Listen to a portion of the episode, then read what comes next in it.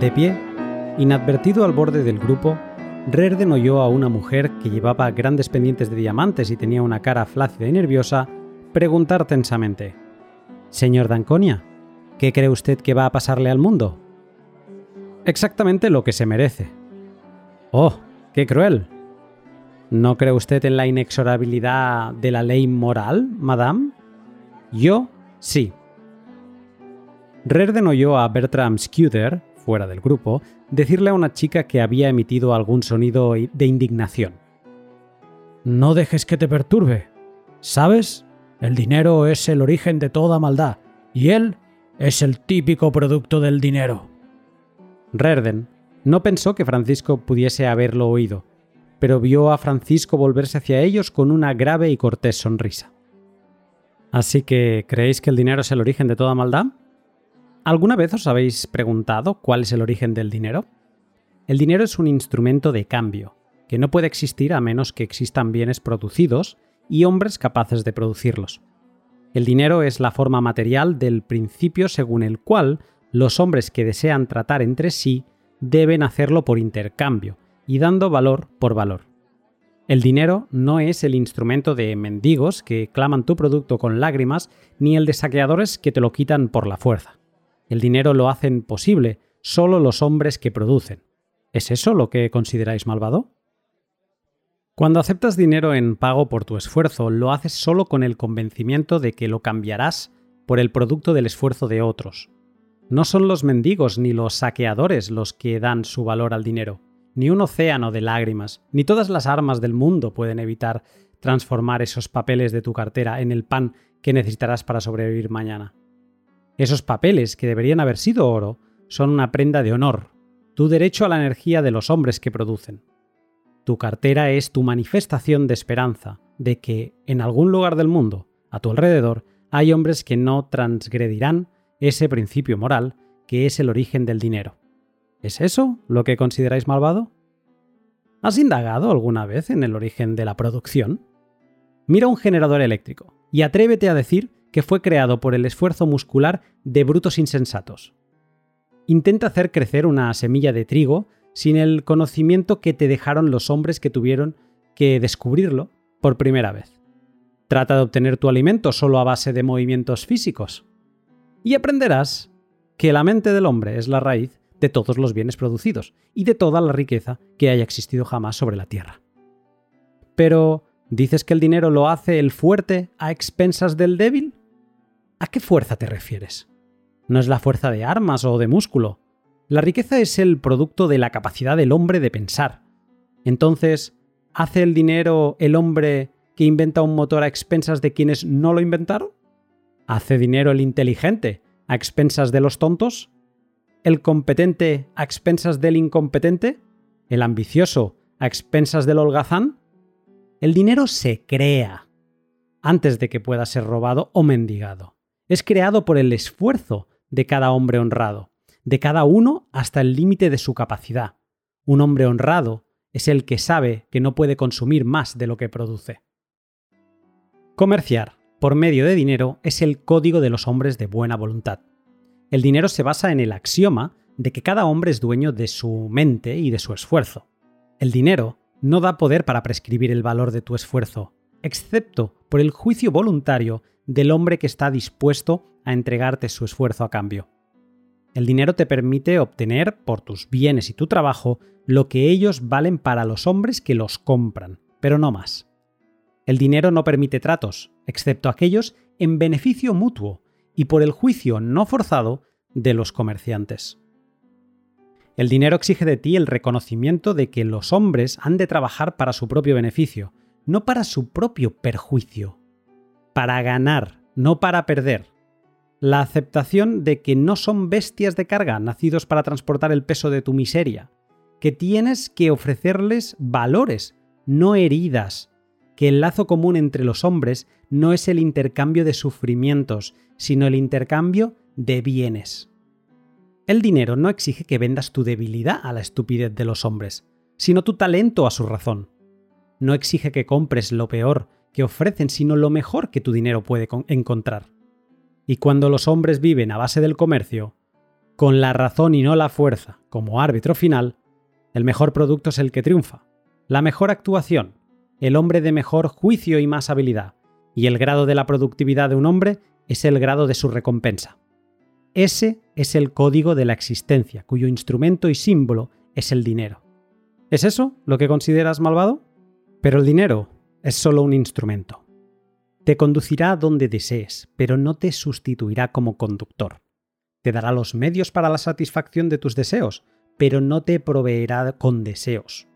El dinero es la plaga de los hombres que intentan revertir la ley de causalidad, de los hombres que buscan reemplazar la mente adueñándose de los productos de la mente. El dinero no comprará la felicidad para el hombre que no tenga ni idea de lo que quiere. El dinero no le dará un código de valores si él ha evadido el conocimiento de qué valorar. Y no le dará un objetivo si él ha evadido la elección de qué buscar. El dinero no comprará inteligencia para el estúpido, o admiración para el cobarde, o respeto para el incompetente. El hombre que intenta comprar los cerebros de sus superiores para que le sirvan, reemplazando con dinero su capacidad de juicio, acaba por convertirse en la víctima de sus inferiores. Los hombres de inteligencia lo abandonan, pero los embaucadores y farsantes acuden a él en masa, atraídos por una ley que él no ha descubierto, que ningún hombre puede ser inferior a su dinero. ¿Es esa la razón por la que lo llamas malvado? Solo el hombre que no necesita riqueza está capacitado para heredarla. El hombre que amasaría su propia fortuna sin importar desde dónde comenzase. Si un heredero está a la altura de su dinero, éste le sirve. Si no, lo destruye. Pero vosotros lo ignoráis y clamáis que el dinero lo ha corrompido. ¿Lo hizo? ¿O fue él quien corrompió a su dinero? No envidiéis a un heredero indigno. Su riqueza no es vuestra, y no habríais estado mejor con ella. No penséis que debería haber sido distribuida entre vosotros. Cargar al mundo con 50 parásitos en vez de con uno no habría hecho revivir la virtud muerta que constituyó la fortuna. El dinero es un poder viviente, que muere sin su raíz. El dinero no le servirá a la mente que no esté a su altura. ¿Ese es el motivo por el que lo llamáis malvado? El dinero es vuestro medio de supervivencia. El veredicto que pronunciáis sobre la fuente de vuestro sustento es el veredicto que pronunciáis sobre vuestra vida. Si la fuente es corrupta, habéis condenado vuestra propia existencia. ¿Adquiristeis vuestro dinero por medio del fraude? ¿Cortejando vicios o estupideces humanas? ¿Sirviendo a imbéciles con la esperanza de conseguir más de lo que vuestra capacidad se merece? ¿Rebajando vuestros principios? ¿Realizando tareas que despreciáis para compradores que desdeñáis? En tal caso, vuestro dinero no os dará ni un momento, ni, ni un centavo de alegría. Todo cuanto compréis se convertirá no en una honra para vosotros, sino en un reproche, no en un triunfo, sino en una evocación de vergüenza. Entonces gritaréis que el dinero es malvado. ¿Malvado porque no sustituye el respeto que os debéis a vosotros mismos? ¿Malvado porque no os dejó disfrutar de vuestra depravación? ¿Es esa la raíz de vuestro odio por el dinero? El dinero siempre seguirá siendo un efecto y rehusará reemplazaros como la causa. El dinero es el producto de la virtud, pero no os dará la virtud y no redimirá vuestros vicios. El dinero no os dará lo inmerecido, ni en materia ni en espíritu. ¿Es esa la raíz de vuestro odio por el dinero? ¿O acaso dijisteis que es el amor al dinero el origen de toda maldad? Amar una cosa es conocerla y amar su naturaleza.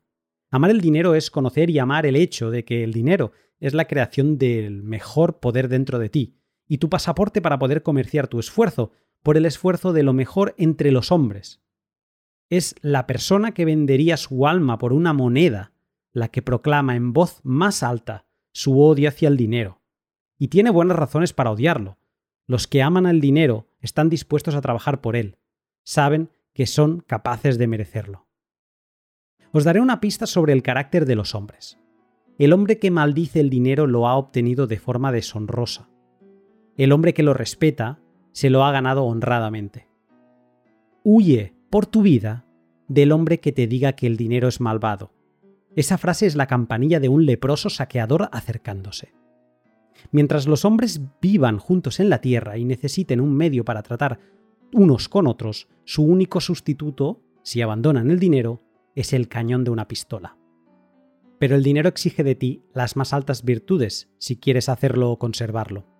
Los hombres que no tienen valor, orgullo o autoestima, los hombres que no tienen un sentido moral de su derecho a su dinero y no están dispuestos a defenderlos como si defendieran sus vidas, los hombres que se excusan por ser ricos, no permanecerán ricos mucho tiempo. Ellos son el cebo natural para bandadas de saqueadores que se agazapan bajo las rocas durante siglos, pero que salen arrastrándose al primer indicio de un hombre que ruega ser perdonado por la culpa de poseer riqueza. Ellos se apresurarán a aliviarle de su culpa y de su vida como se merece. Entonces veréis el ascenso de los hombres de doble criterio. Hombres que viven por la fuerza mientras cuentan con quienes viven del comercio para crear el valor del dinero que ellos roban. Los hombres que son los polizones de la virtud. En una sociedad moral, ellos son los criminales y las leyes están hechas para protegerte de ellos. Pero cuando una sociedad establece criminales por derecho y saqueadores por ley, hombres que utilizan la fuerza para apoderarse de la riqueza de víctimas desarmadas, entonces el dinero se convierte en el vengador de quien lo creó. Tales saqueadores creen que no hay riesgo en robarles a hombres indefensos una vez que han aprobado una ley para desarmarlos. Pero su botín se convierte en el imán para otros saqueadores que lo obtienen igual que ellos lo obtuvieron. Entonces, el triunfo irá no al más competente en la producción, sino al más despiadado en brutalidad. Cuando la fuerza es la norma, el asesino triunfa sobre el ratero. Y entonces la sociedad se deshace envuelta en ruinas y carnicerías. ¿Queréis saber si ese día está llegando? Observad el dinero. El dinero es el barómetro de las virtudes de una sociedad.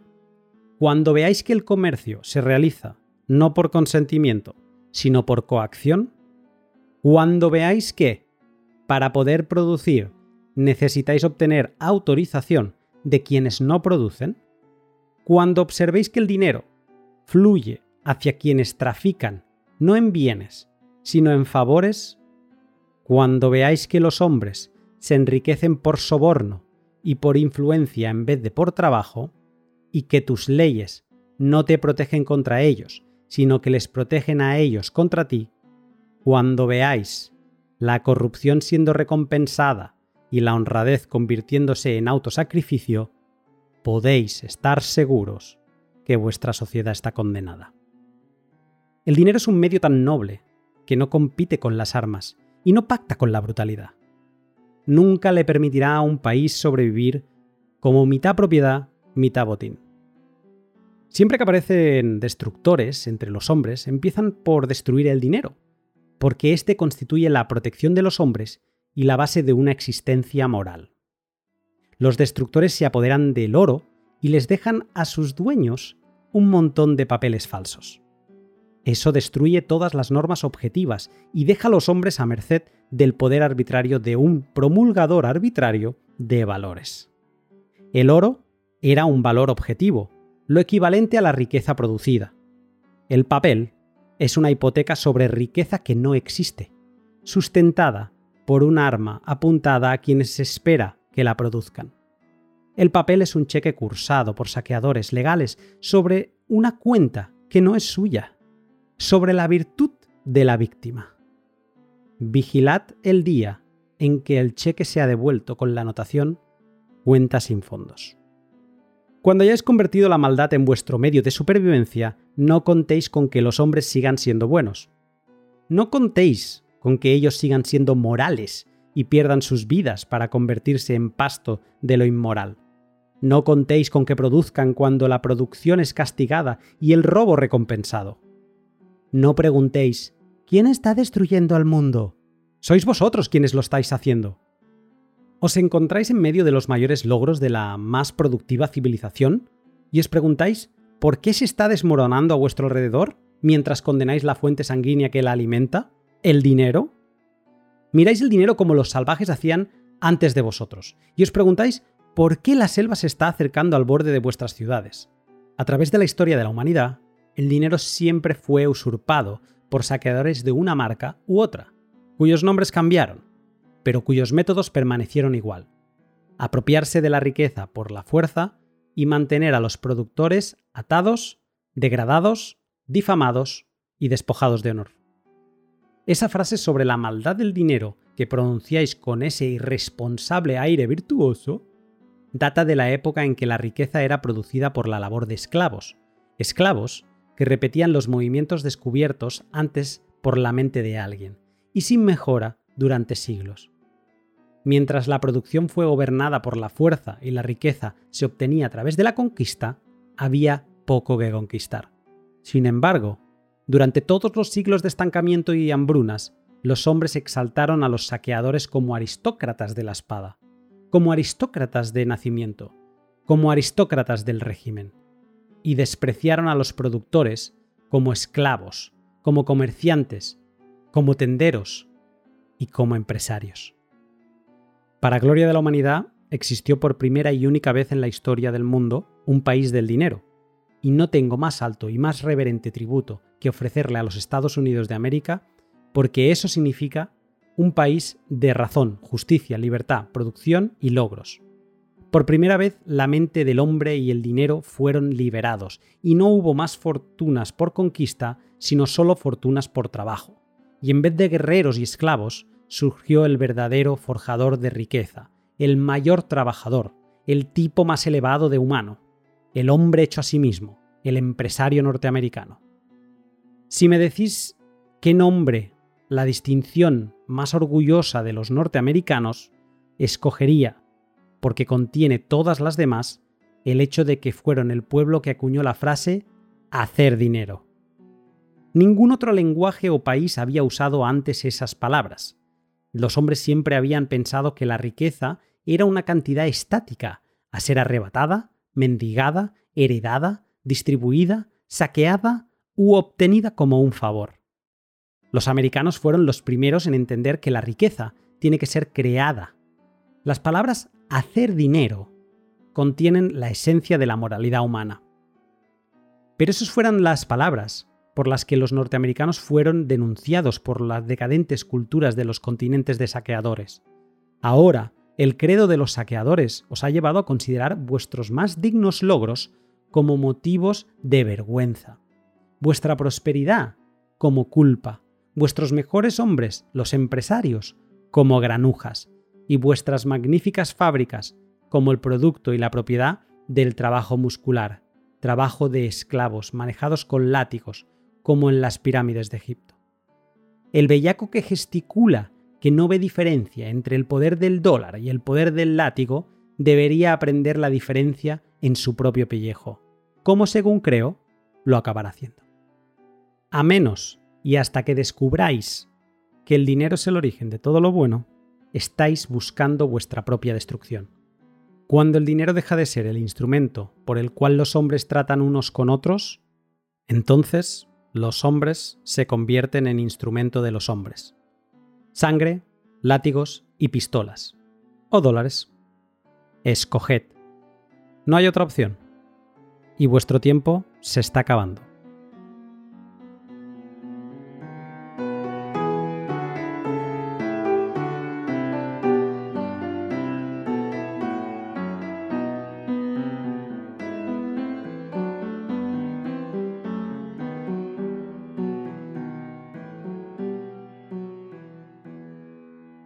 Discurso sobre la naturaleza del dinero de Francisco d'Anconia en La rebelión de Atlas. Novela escrita por Ayn Rand en 1957.